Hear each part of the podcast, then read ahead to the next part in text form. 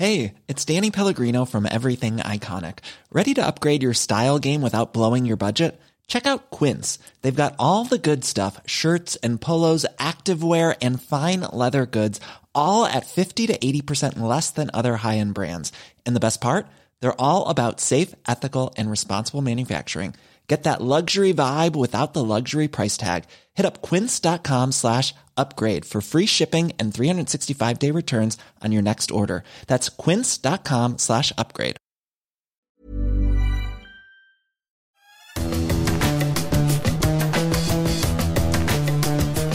Salut les fous du volant, bienvenue pour un nouvel épisode de votre émission consacrée à la Formule 1. Je suis euh, Gilles Delaposta et avec Stéphane Vrignon, on va revenir sur l'actualité de la Formule 1. Ça va Stéphane? Oui, ça va Gilles et toi?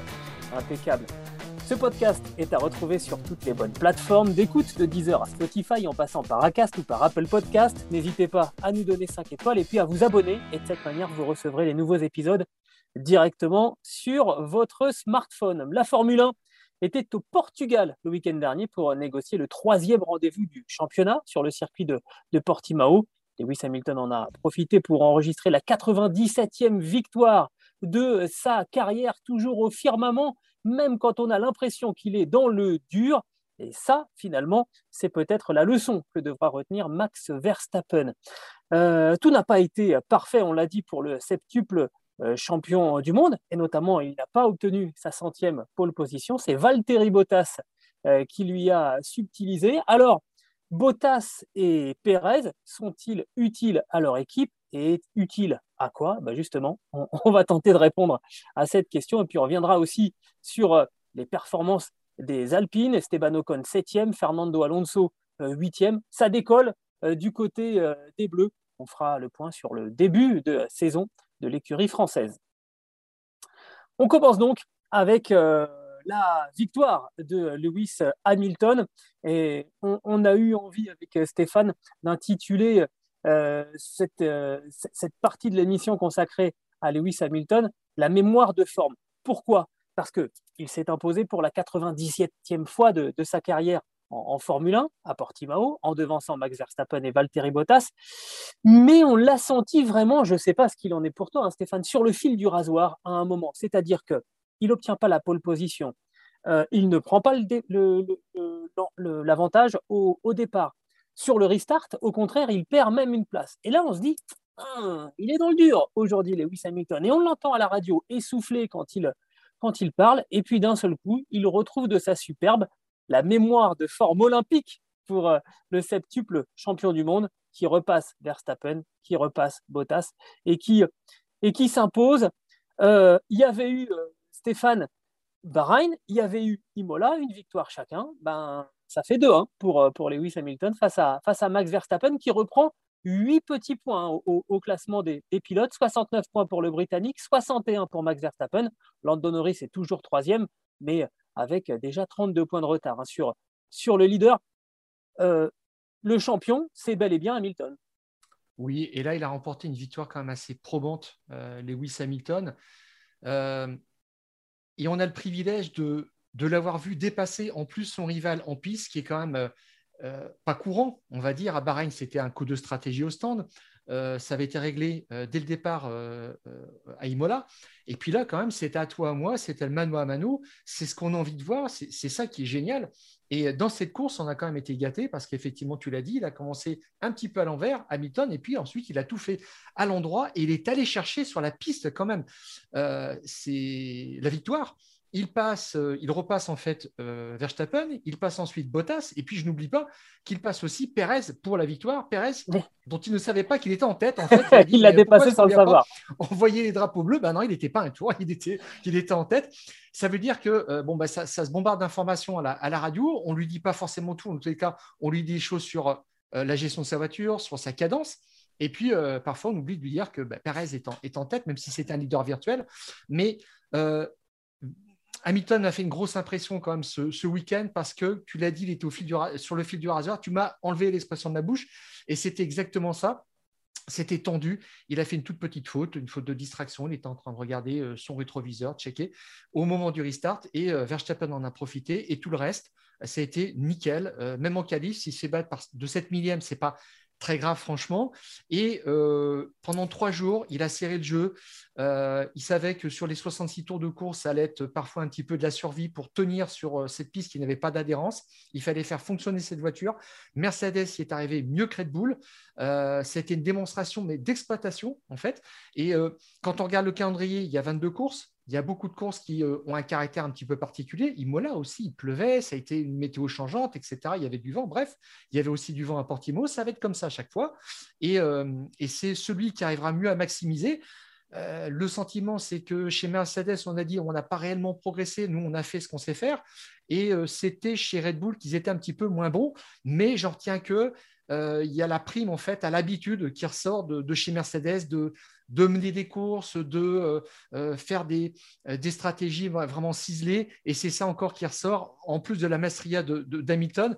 Toto Wolf l'a dit, c'est même pas une performance exceptionnelle. Maintenant, c'est du standard de la part d'Hamilton. C'est ça, en fait. Et c'est pour ça qu'on a intitulé cette, partie de l'émission La mémoire de forme. C'est que quand il est dans la difficulté, finalement, il retrouve ses habitudes. Et ben, en fait, ses réflexes. Et Hamilton, c'est un peu le réflexe de l'excellence. C'est-à-dire que quand il est à sa limite, et eh bien d'un seul coup, il passe euh, en, post-combustion, tu vois, j'ai envie de te dire. C'est que, voilà, d'un seul coup, et eh ben hop, c'est parti. Et ça va encore plus loin, encore plus fort, encore plus vite. Et, ça, c'est une étape, euh, évidemment, euh, qu'aucun autre n'est habitué à, à, aller fréquenter. Et, surtout, ben, son principal adversaire pour le titre, Max Verstappen, euh, pour l'instant, il n'a pas l'habitude euh, euh, d'aller dans cette, dans cette zone où finalement, jusque-là dans sa carrière, il faisait des coups parce que la voiture était, était en retrait. Et là, d'un seul coup, bah, il faut réciter une partition absolument, absolument parfaite. et ça représente quand même une, une pesanteur qui est nouvelle pour, pour, pour Max Verstappen, mais qui est habituel pour, euh, pour Lewis Hamilton. Et je crois que tu as des chiffres hein, justement pour nous montrer que bah, le Britannique, il est habitué à cette excellence. Oui, alors Mercedes, qui aime de plus en plus quand même les records, et, il est rappelé, a signalé dimanche que c'était la 122e fois, nouveau record, qu'Hamilton était numéro un mondial. Euh, C'est-à-dire leader au, classement des pilotes. Hein. C'est ça. Euh, voilà, on compte une place de, de, numéro mondial après un Grand Prix. Et donc, depuis 2007, euh, il a été 122 fois contre zéro à Verstappen. Donc, euh, euh, tu le disais très clairement, c'est que ça, là, c'est la, c'est la mémoire de forme. Quoi. Il, il, retrouve, il, retombe sur ses, sur ses pieds, quoi, de, sur cette habitude de, mener le championnat. Et puis, pour, pour Mercedes, c'est pareil. Alors, Red Bull a eu une belle période, 2010-2014. Ils ont été en tête du classement du championnat constructeur 63 fois contre zéro à Mercedes il revenait à la Formule 1. Et puis depuis 2014, l'inversion est, nette. Mercedes a fait 133 grands prix euh, en tête du classement du, championnat contre zéro à Red Bull. Et c'est là maintenant le défi. Red Bull a un petit peu perdu l'habitude d'être euh, le champion, euh, le favori, la référence. Et c'est ça qu'ils doivent aller chercher. Et c'est ce que je pense Verstappen a un petit peu senti. La Verstappen a compris vraiment ce week-end ce qu'il fallait faire pour être un, numéro un mondial, pour viser le titre. il a encore du boulot. c'est ça. Hein. Euh, je ne sais pas si tu as eu cette même impression que, moi. Alors, pas tant pendant, la course et après euh, la course, mais après la qualif, euh, où donc son, chrono est annulé parce qu'il est sorti des limites de, la piste. Et il a un petit geste d'humeur après la fin de la, Q3 vis-à-vis du, caméraman. Il lui demande de ne pas, de pas le filmer pendant qu'il est en train d'échanger avec, avec Sergio Pérez. Et là, on sent que d'un seul coup, il cerne que euh, tout euh, Max Verstappen, qu'il est extrêmement talentueux, hein, vraiment, euh, c'est vraiment un pilote hors pair, mais qu'il va falloir encore aller toucher quelque chose de plus pour être, pour être l'élu. Tu sais, pour reprendre une image dans Matrix, quand tu vois Neo s'entraîner à se battre, et puis d'un seul coup, il se met à faire des gestes où tu vois même plus ses bras, et où lui, en fait, il regarde ailleurs bah, tu as l'impression qu'Hamilton, c'est l'élu, en fait, que lui est capable de passer à ce stade-là et que, et que pour l'instant, bah, Max Verstappen n'y est, pas, est pas encore tout à fait et qu'il il, il, euh, en fait, il mesure le chemin qui lui reste à parcourir pour faire jeu égal avec, euh, avec, euh, avec Lewis Hamilton. Et, à la fois, je pense qu'il y a un moment de découragement et en même temps, je pense qu'il se dit, voilà, ça y est, je touche à quelque chose là. Il a compris quelque chose. il s'est mis dans le rouge quand même pendant trois jours et ce qui lui fait mal, c'est qu'il n'est pas parvenu à battre Hamilton. Tu parlais de cette erreur en qualif qui lui a peut-être coûté un chrono qui valait la pole position. À sa descente de voiture, il dit Bah oui, la voiture a fait une petite glissade de l'arrière et j'ai pas trop compris pourquoi. Et Red Bull le protège tout de suite en disant Ah, c'était un rafale de vent. Les rafales avaient bon dos aussi quand même ce week-end. Hein. Euh, Nico Rosberg en a particulièrement douté. C'est lui qui a mis un petit peu les, pieds dans le plat. Euh, mais Red Bull fait du Red Bull à ce niveau-là parce qu'il le, soutiennent mordicus. On a vu aussi, euh, il a fait une erreur, là aussi c'est pareil, il était sur le fil du rasoir pour le meilleur tour en course. Il prend l'âge dans le numéro 14. Et euh, la FIA avait bien signalé dès le vendredi soir que ce, virage s'ajoutait comme le numéro 5, je crois, à la liste des, virages sous surveillance et où on considérait qu'un un passage large était donné un avantage compétitif. Et Verstappen dit bah, J'étais pas au courant, tout simplement, qu'on pouvait passer aussi large. Bon, ça lui coûte un point quand même au championnat. Donc ça, c'est fait. Euh, et, en course aussi, bah, tu as vu à la vitesse à laquelle il arrive dans, les stands, il était pendu, quoi. Il pile, mais à mort. Euh, ah les, deux roues avant. On dit là, il va prendre euh, une sanction pour excès. Ça n'a pas dû passer loin. exactement, exactement. Ça n'a pas dû passer loin. Et en fait, il, a, il était au taquet, mais à mort, mais partout. Il fait un arrêt de 1,98, c'est-à-dire que Red Bull aussi fait, est super efficace là-dessus. Alors que euh, chez Mercedes, euh, on sert euh, Hamilton en 2,58, ça fait 6 dixièmes quand même d'écart. Hein. Tu vois ce que ça donne dans une ligne droite à 300 km/h bah, Ça donne 4-5 longueurs d'avance. 6, dixièmes, c'est quand même pas rien. Ah, ça veut dire que de retour en piste, ça se joue à ça. Ça peut se jouer à ça. Et d'ailleurs, c'est ce qui a permis à Verstappen de passer finalement, de mettre la pression, un coup de pression tout de suite à Bottas et de le passer. Donc là-dessus, ils étaient au taquet, mais ça n'a pas suffi. Et ils ont été un petit peu de, mauvaise foi parce qu'on sent que ça les soulage un peu quand ils ont perdu. ils ont mis encore en cause euh, les, bacs à gravier. Alors, euh, il l'a traité un petit peu sous forme d'humour parce que on sent aussi, ça c'est le nouveau Verstappen, qui ne s'énerve pas, qui ne disperse pas d'énergie dans des, dans des polémiques en en rajoutant, en, montrant sa colère. Il a juste dit, bon, c'est une blague, voilà. Mais euh, je rappelle une chose quand même, c'est que les, bacs à gravier ont tendance à disparaître parce que les promoteurs des circuits veulent homologuer euh, leur installation pour la Formule 1 et la moto. Et la moto pousse pour avoir plus de, dégagement euh, bitumé. Et c'est la tendance des circuits modernes. Ah, tu vas mettre ça sur le compte des motards maintenant Non, pas exactement, mais c'est du réalisme économique tout simplement. Et on, se retrouve avec euh, des circuits un petit peu mixtes qui doivent convenir aux quatre roues et aux deux roues, euh, bah, ce que je comprends aussi. Hein. et on, se retrouve dans ce schéma-là. Alors sur un circuit à l'ancienne comme euh, Kobe Mola, il reste des bacs à gravier qui n'étaient pas très très profonds. Hamilton s'en est sorti.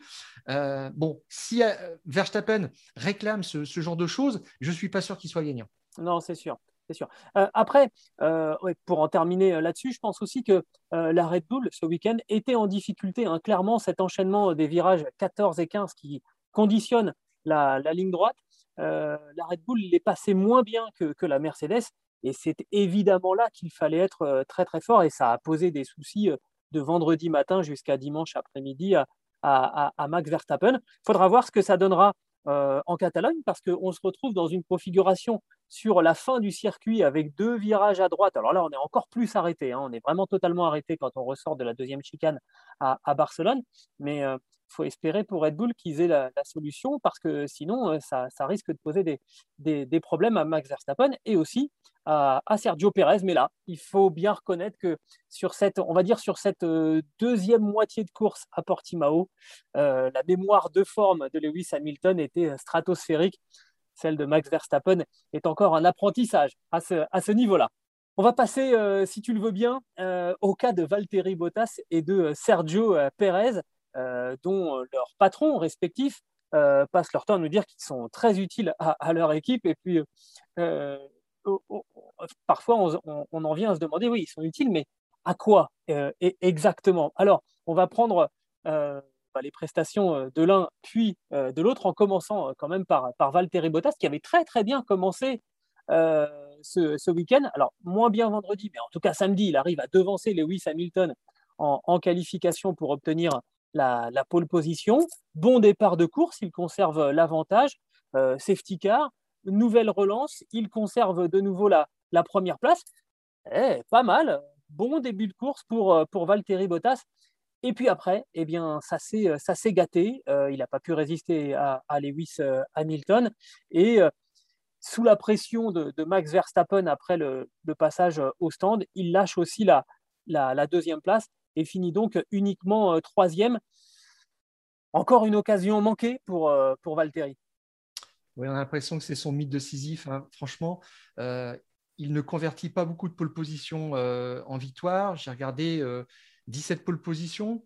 ça aboutit à 5 victoires en tout, 6 deuxièmes places, des troisièmes places, des abandons aussi. Mais euh, quand on regarde aussi euh, la façon dont il commence ses courses, là, dimanche, c'était vraiment ce qu'il sait faire, c'est-à-dire que sur ses 17 pole positions, il en a euh, transformé 12 en leadership au, premier virage. Donc, ça veut dire qu'il sait démarrer, il n'y a, pas de souci là-dessus. C'est un peu plus tard dans la course qu'il use un petit peu plus ses pneus et euh, c'est là-dessus que Hamilton fait la différence.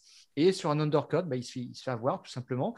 Euh, il est rentré au stand euh, assez rapidement quand Verstappen a chaussé de nouvelles gommes, mais ça n'a pas suffi et c'est là-dessus en fait qu'il flanche sans arrêt. C'est un petit peu dommage. Globalement, il part en pole position quand même il arrive à, battre euh, Hamilton, euh, là, euh, par, surprise, 7 millième. Hein, c'est pas grand-chose, mais il, était devant. Mais on a le sentiment qu'en course, ça se passe un petit peu moins bien. Et quand on regarde aussi un petit peu les pourcentages de, conversion de pole position en victoire, on voit que ce n'est pas terrible non plus. Euh, Hamilton à 59%, c'est juste gigantesque. Bottas en a 29%. Alors, je rajouterais peut-être une unité, c'est-à-dire la victoire qui lui avait été retirée, qu'il avait été obligé de donner en Russie en 2018. Euh, euh, ce, pourcentage montrait de 29 à 35% mais ça reste un tiers, c'est pas suffisant. Et quand tu vois ce qu'était capable de faire Rosberg, c'est-à-dire que une fois sur deux, quand il partait de la pole position, il gagnait face à Hamilton. Donc c'était c'est ce euh, pourcentage-là qu'il faut atteindre absolument pour avoir une chance de, battre Hamilton. Et bah, Bottas essaie de faire du, du Rosberg, essaie d'être le nouveau Rosberg chez, chez Mercedes, et on a le sentiment vraiment qu'il n'y arrivera jamais.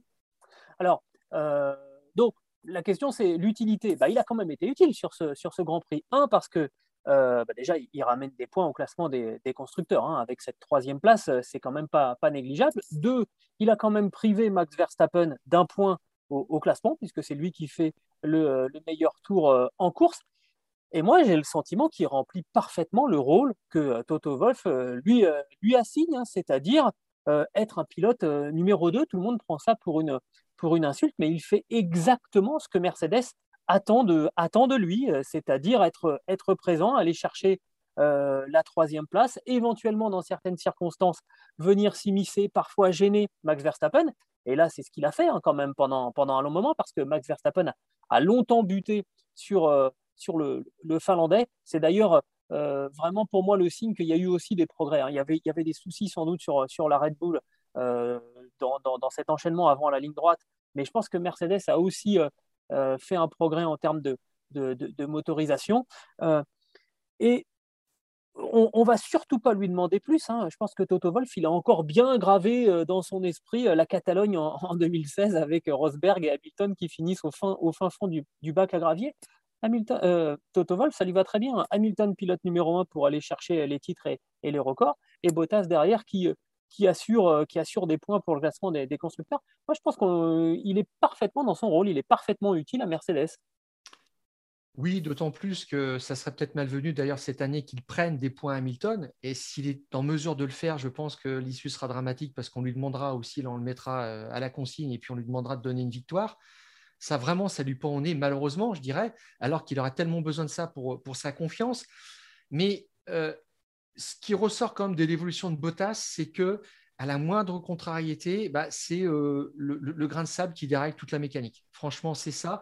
Et quand tu euh, penses à la façon dont Hamilton gère ses problèmes, il parle de ses problèmes, mais quand il les a surmontés, je veux ça renforce sa confiance et ça envoie le message aux autres qu'il ne peut quasiment rien lui arriver. Euh, Schumacher était comme ça aussi. Hein. On avait l'impression qu'il ne se passait rien dans la Ferrari, qu'il n'y avait jamais de problème. À l'arrivée, tout était lisse, tout était nickel. Et en fait, il avait des soucis, mais euh, Ferrari n'en parlait jamais. On le savait après, d'une façon un petit peu détournée. Il cachait ses faiblesses. Et, euh, Hamilton parle de ses problèmes, je dirais, en positif. Et Bottas, quand il a un souci, ça devient tout de suite une catastrophe. Et là, ça y est, c'est terminé. Alors, il y a eu ce problème de moteur, effectivement, un capteur d'échappement qui a mis le, moteur en, mode protection, je dirais.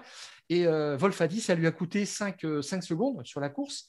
Et euh, sans ça, en fait, il aurait pu attaquer Verstappen sur la fin. Oui, j'en doute quand même. Ça, c'est un petit peu encore pour faire du cocooning, mais l'appel qu'il passe quand même en course pour dire mais vas-y, attaque, fonce c'est quand même un petit peu lunaire. Quoi. Euh, euh, là, c'est de l'assistanat psychologique, c'est pas autre chose. On, on sent, c'est pas qu'il s'endort un petit peu, mais qu'il a besoin d'un petit coup de boost. Le patron qui prend la parole quand même un Grand Prix, c'est euh, rare. C'est rare, c'est clair. moi, dans ce que tu dis, tu vois, tu parles de Schumacher, tu parles de Hamilton, mais en fait, c'est précisément ce qui fait la différence entre un, immense champion et puis un, très bon pilote, parce que il ne faut, pas oublier que Valtteri Bottas est un, est un très bon pilote, hein, sinon il ne serait pas là, clairement. Euh, mais voilà, euh, on parle de Hamilton, on parle de Schumacher qui sont euh, des champions d'exception. Et heureusement qu'un Bottas ne peut pas faire jeu égal, parce que sinon, bah, il serait champion du monde et, et on, on, parlerait de lui comme un hyper, comme un hyper champion. Et c'est un petit peu comme, si tu veux bien, on va passer à, à Sergio Perez. alors, le cas est un petit peu différent parce que Perez, on, a évoqué son cas à plusieurs reprises depuis le début de la saison, mais il change d'équipe. Il change euh, pour une voiture euh, qui a une philosophie euh, à la fois de, structure, de pilotage qui est totalement différente de, celle qu'il connaissait jusque-là. Bon, il fait quatrième sur la grille de, départ, je dirais qu'un petit peu à la manière de, de, Valtteri Bottas, il est dans les clous en, qualification, parce qu'on ne va pas lui demander de faire mieux que, que Verstappen en, en, qualification. Et puis derrière, bah, ça coince. Euh, le départ n'est pas, est pas très bon et il se retrouve à passer une éternité pour prendre l'avantage sur, euh, sur. Et ce qui fait qu'après, au moment où il arrive à prendre l'avantage sur le Britannique, quelque part, euh, sa chance, elle est, elle est passée, il a trop de retard, donc ils sont obligés de, de refaire une, une, stratégie, ou en tout cas de rallonger le, le, premier relais initial qui était, qui était prévu pour tenter quelque chose, et éventuellement pour essayer de retenir un petit peu Hamilton euh, devant, devant Verstappen, mais il n'a pas, su, euh, pas su avoir les gestes qu'a eu Hamilton pour être décisif sur Verstappen et sur, et sur Bottas. Euh, est-ce qu'il est utile à Red Bull, Sergio Perez? Oui, parce qu'il ramène des points aussi. Oui, alors je ne veux pas être sévère, mais il finit quatrième. Et il aurait dû finir à 35 secondes de, de Verstappen si tu regardes bien les écarts, si Verstappen ne s'était pas arrêté une deuxième fois. 35 secondes, c'est absolument monstrueux et euh, son relais long ne justifie pas tout. Mais euh, dans l'impossibilité de lui faire jouer un rôle, euh, Red Bull l'a sacrifié carrément en le laissant devant le plus longtemps possible en attendant une safety car. C'était quand même un gros, gros pari c'est-à-dire euh, en espérant qu'il y aurait euh, une, euh, une, neutralisation sur une portion du circuit, idéalement dans la ligne droite, c'est là où les voitures vont, le plus vite, ce qui lui aurait offert un, arrêt pas gratuit, mais presque en fait un, moindre coût et qu'il l'aurait laissé en fait dans, dans le jeu pour la victoire. ça serait intervenu à 15 ou 20 tours de l'arrivée, il aurait peut-être pu chausser des pneus tendres et puis essayer de challenger Hamilton. Son but, c'était de ralentir aussi Hamilton, puisqu'en fait, il est rentré juste après. Donc, euh, il a essayé de bloquer Hamilton, mais là, déjà, Verstappen était trop loin. Mais je trouve qu'ils le prennent un petit peu pour une marionnette chez, chez Red Bull. Ils lui ont fait faire quelque chose qui est que même Ferrari n'osait pas trop faire avec euh, Barrichello. Quand même, là, ça devient très voyant et ça devient gênant, franchement. Alors, euh, ça m'embarrasse. Ouais, Là-dessus, on ne l'a pas vu. Il n'a il a pas eu un geste hein, de, de, défense dans la ligne droite hein, face à Hamilton. Il n'a pas du tout essayé de, de, le gêner, ou en tout cas de faire quelque chose de, de, dangereux. Et je pense que ce n'est pas le style du, personnage. Et, je pense qu'ils n'auront pas euh, le même moyen de pression qu'ils pouvaient avoir sur euh, Alexander Albon ou sur Pierre Gasly en, en intimant l'ordre de, gêner l'adversaire parce que c'était des jeunes pilotes et que quelque part, euh, ils avaient besoin. Là, Pérez, c'est quand même un bourlingueur. je ne crois pas qu'il finisse par, par tomber là-dedans, mais là encore, son rôle à lui, pour l'instant, c'est de ramener des points et d'essayer euh, voilà, d'être devant Bottas. Hein. Après, c'est faut dire les choses, c'est pas humiliant. Euh, c'est, la bataille des, numéros 2 euh, parce, parce qu'ils ont avec eux des pilotes qui sont absolument extraordinaires. Et puis, selon les circonstances, effectivement, s'il y avait eu un safety car, on aurait pu imaginer que, Sergio Pérez puisse tirer son, épingle du jeu. Mais mais là aussi, je pense que pour Christian Horner, surtout, surtout, Sergio ne vient pas réclamer un statut de pilote numéro 1, ne vient pas chercher en perfo Max Verstappen parce que ça va poser un problème à l'équipe. Ouais, mais on le prend pour un porteur d'eau. regarde les chronos du, du pit stop. Ils l'ont servi, ils ont changé ses pneus en 2 secondes 69. C'est l'un des pires scores de, de Red Bull depuis, depuis très longtemps. Et les deux arrêts de Verstappen, c'est 1,98 et 2,38. Donc même quand Perez arrive, euh, on a l'impression de qu'on dit chez, chez, Red Bull, non mais vous inquiétez pas les gars, pas de panique, c'est juste Perez qui arrive, pas de problème. Voilà. Et quand c'est euh, Max qui arrive, là c'est bras bas de combat. Donc ça sera toujours comme ça, malheureusement. Euh, ce qui fait un petit peu peur, c'est qu'il a un contrat que d'un an. donc je ne sais pas ce qui doit se passer en sa tête, mais il n'arrive pas à donner des cautions vraiment fortes euh, pour essayer de faire un gros coup. Parce que le jour où Verstappen gagne, ça voudra dire que euh, la Red Bull est la meilleure. Et là, on attendra, on dira, mais où est Perez? Et, elle, a déjà gagné. Et oui, mais son, résultat aura de la valeur s'il est deuxième. Et c'est ça qu'on attendra parce que finalement, euh, il faudra qu'il prenne des points aussi à Hamilton et pas seulement à, Bottas. Et c'est ça son but dans un second temps. Pour l'instant, bah, c'est un échec complet. Hein. c'est dur. C'est dur ce que tu dis là. Il n'avait pas été bon euh, à Sakir en, euh, en qualif, il était très bon en course. C'était l'inverse à Imola, mais là, il était nulle part, euh, vraiment. en course, c'était inquiétant. Et là, bon, on n'a pas retrouvé le Pérez qu'on connaît, mais franchement, le compte n'y est pas. Il a essayé de jouer un rôle, il n'y est pas parvenu. Comme tu dis, il est, il est clean, il a laissé passer Perez, Hamilton, il ne veut pas faire d'histoire. Mais je dirais qu'il est, c'est comme s'il était un petit peu rentré dans le rang. Ouais, je pense qu'il faut lui laisser un peu de temps aussi, Stéphane. C'est que le troisième Grand Prix hein, qu'il fait avec, euh, avec cette Red Bull.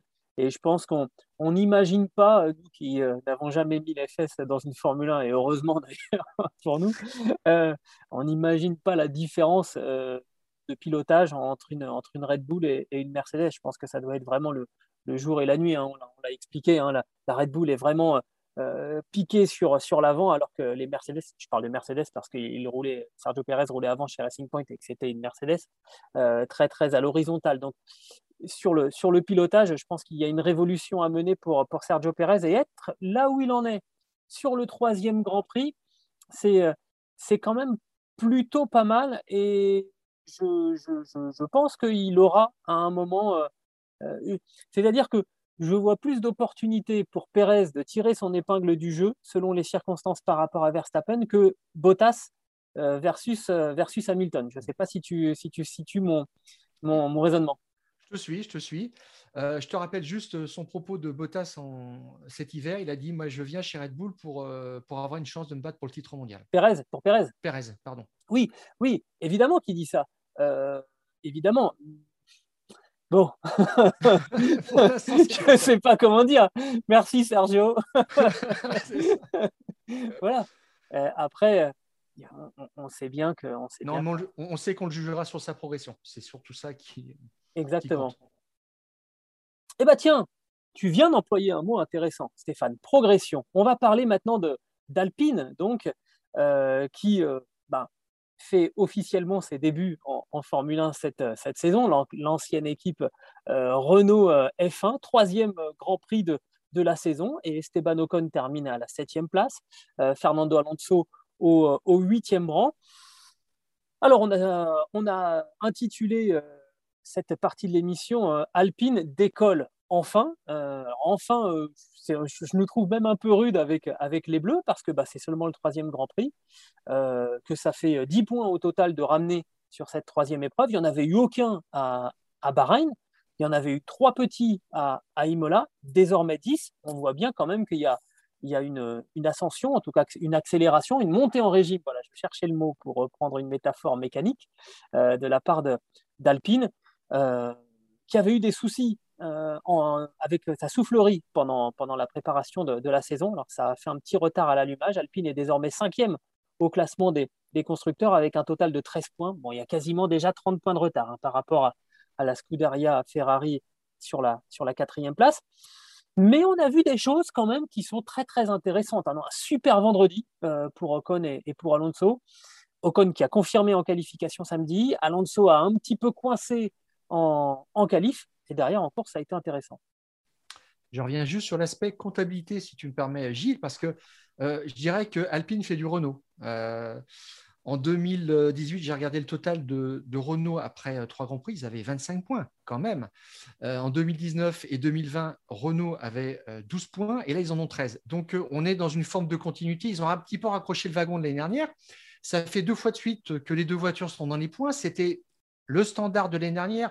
Il y avait eu euh, huit entrées dans les points pour les, pour les deux voitures l'an dernier et surtout en deuxième partie de saison. Donc là, on, a, on a repris dans la continuité de, la saison dernière, ce qui est pas mal. Mais en deuxième partie de saison, euh, la voiture était quand même éligible pour le podium et là, on en est un petit peu loin. Mais au championnat constructeur, ce qui est important, c'est qu'ils ont laissé derrière euh, derrière eux, AlphaTauri et, et, Aston Martin. Et je pense que ça, ça, va rester comme ça, même si Gasly a dit, sur le ton de la déception un petit peu, euh, les Alpines étaient anormalement rapides ce week-end. Mais non, je crois qu'ils ont fait un, boulot fantastique en termes d'exploitation. Ocon, Alonso en ont, parlé, même si Alonso a dit on ne sait pas exactement d'où ça vient, mais on a bossé très dur, on a soigné tous les détails, puis après ça vient comme ça. tant mieux ça me paraît bien, parti, même si euh, le départ a été un petit peu moyen. Ocon a laissé euh, une place, je crois que c'était à Norris. Et puis euh, Alonso en a perdu deux, mais ils s'en sont bien remis. Oui, oui.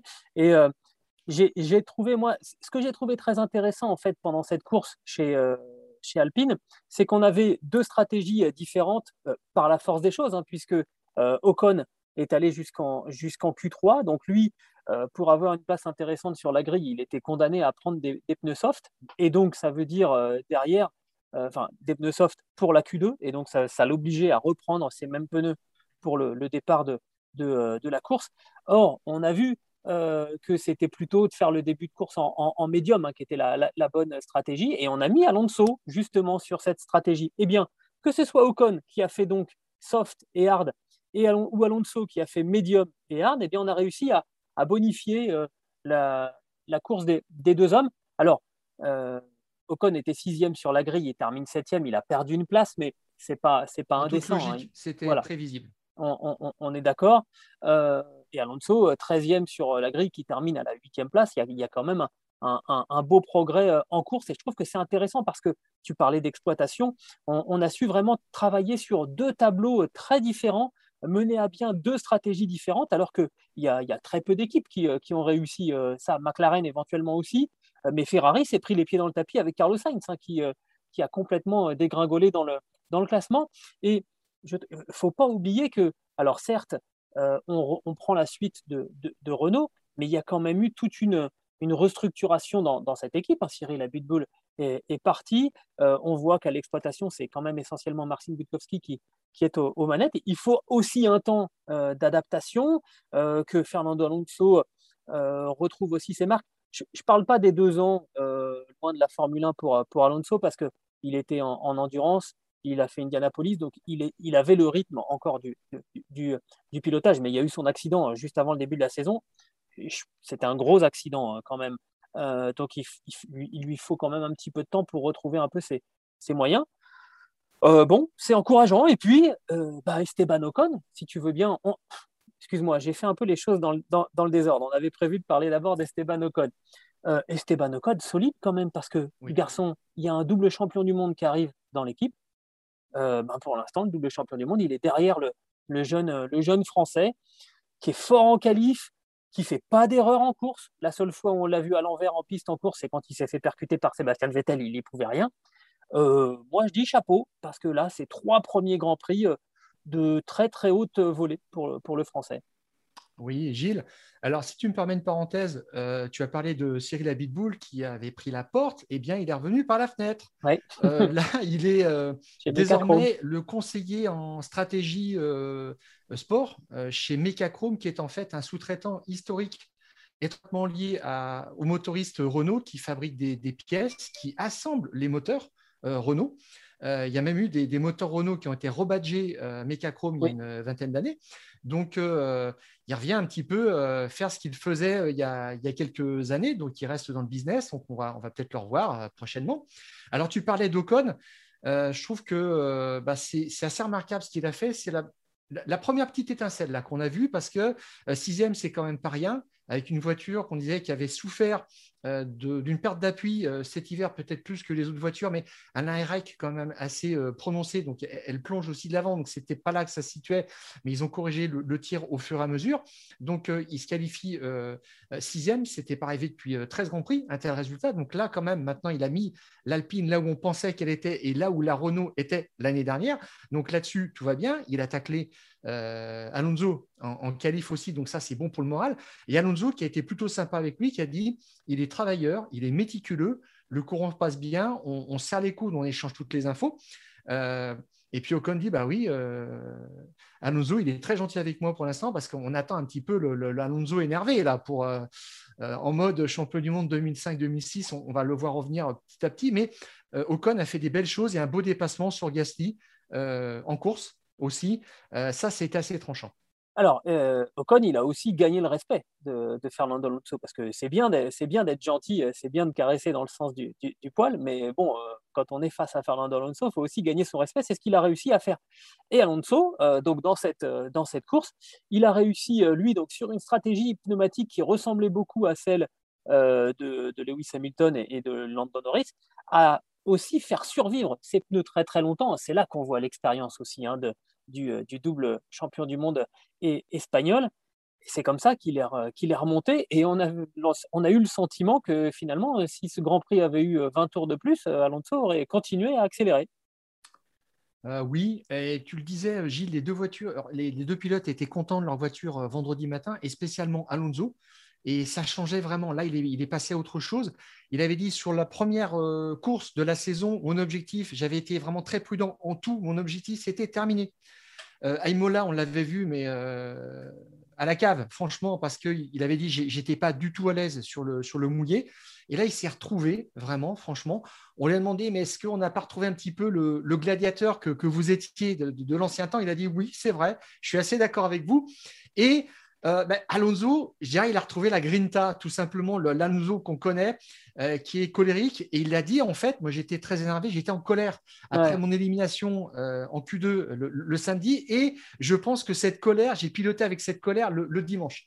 Donc ça, c'est plutôt bon signe. Et je pense que quand on va entendre Alonso de plus en plus prendre la parole, s'énerver à la radio pendant les Grands Prix, on se dira, là, c'est bon, là. Là, on a retrouvé. en fait, il faut l'énerver. voilà, tout à fait. Il faut, l'énerver. Tu sais, moi, j'ai commenté des courses d'endurance avec Fernando Alonso et notamment les 24 heures du Mans. Euh, à chaque fois qu'il y avait un pépin sur la voiture, il remettait Alonso dedans et ça repartait. ça, ça, éclatait les, ça éclatait les chronos. Il marche un petit peu comme ça. Il faut agiter le chiffon rouge. Et puis, euh, bon, ça, fait, ça fait un peu, un peu cliché, mais, mais il, marche vraiment à, à, l'influx. Maintenant, ce qui va être intéressant, c'est de voir aussi comment ça va se passer en Catalogne, parce que là, on a eu trois quand même circuits assez particuliers. Hein. Bahreïn, Imola, euh, Portimao, c'est quand même trois circuits sur lesquels on, a du mal à tirer des, enseignements. Barcelone, c'est vraiment un, juge de paix, un baromètre. Et là, on va savoir ce que, ce que, ce que vaut l'Alpine. Euh, je pense quand même que toutes les équipes, mais particulièrement euh, Alpine, doit se demander ce, qui, ce que va leur réserver le passage en Catalogne. Et moi, j'attends de voir ce que Alonso va donner à mon vélo parce qu'il termine quand même, Gilles, à une seconde de Ocon euh, à Portimao. Donc, ça, c'est chaud. Il a senti le vent du boulet. Hein. Ocon, tu dis, oh on rajoute même pas 20 tours, on en rajoute deux ou trois. Et je suis très intéressé de voir ce que ça donne. Et puis, mon mélo, c'est le théâtre de sa dernière victoire en Formule 1 en 2013 sur un, départ euh, vraiment génial, euh, façon euh, jeu vidéo, une victoire extraordinaire. Donc là, là, ça y est, là, on a, je, pense que la, bête s'est réveillée. J'ai vraiment hâte de voir ce que ça va donner. Eh ben, moi aussi, pour tout te dire. Et. Ce qui est bien, c'est que là, ça y est, c'est parti. Hein. On, va, on va enchaîner, premier enchaînement de deux week-ends consécutifs. On va donc en Catalogne sur le circuit de, de avec des horaires habituels. Première séance d'essai libre vendredi à 11h30, la qualif samedi à 15h et le Grand Prix évidemment à 15h euh, dimanche. Ce podcast qui est à retrouver sur toutes les bonnes plateformes d'écoute de Deezer à Spotify en passant par Acast ou par Apple Podcast. N'hésitez pas à nous donner 5 étoiles. Soyez fous. Allez, on y va à fond. Et puis aussi à vous abonner. Comme ça, la prochaine fois qu'on discute avec euh, Stéphane, et eh ben, vous retrouverez directement le nouvel épisode des Fous du Volant dans votre smartphone, sur votre tablette, bref, sur votre support avec lequel vous pouvez nous suivre. Voilà, euh, profitez bien de ce euh, Grand Prix de, Catalogne. Stéphane et moi, évidemment, on, va, on va suivre ça de, très très près. Stéphane, tu es sur le pont pour euh, eurosport.fr, j'imagine aussi, pour cette épreuve comme toi, Gilles, de toute façon. Oui, mais moi j'écris plus rarement que toi sur, sur le site. Oui. Euh, c'est tout. Et bah écoute, la phrase, la phrase habituelle. On se dit, euh, on se dit à la semaine prochaine et d'ici là, on coupe le on coupe le contact. Salut.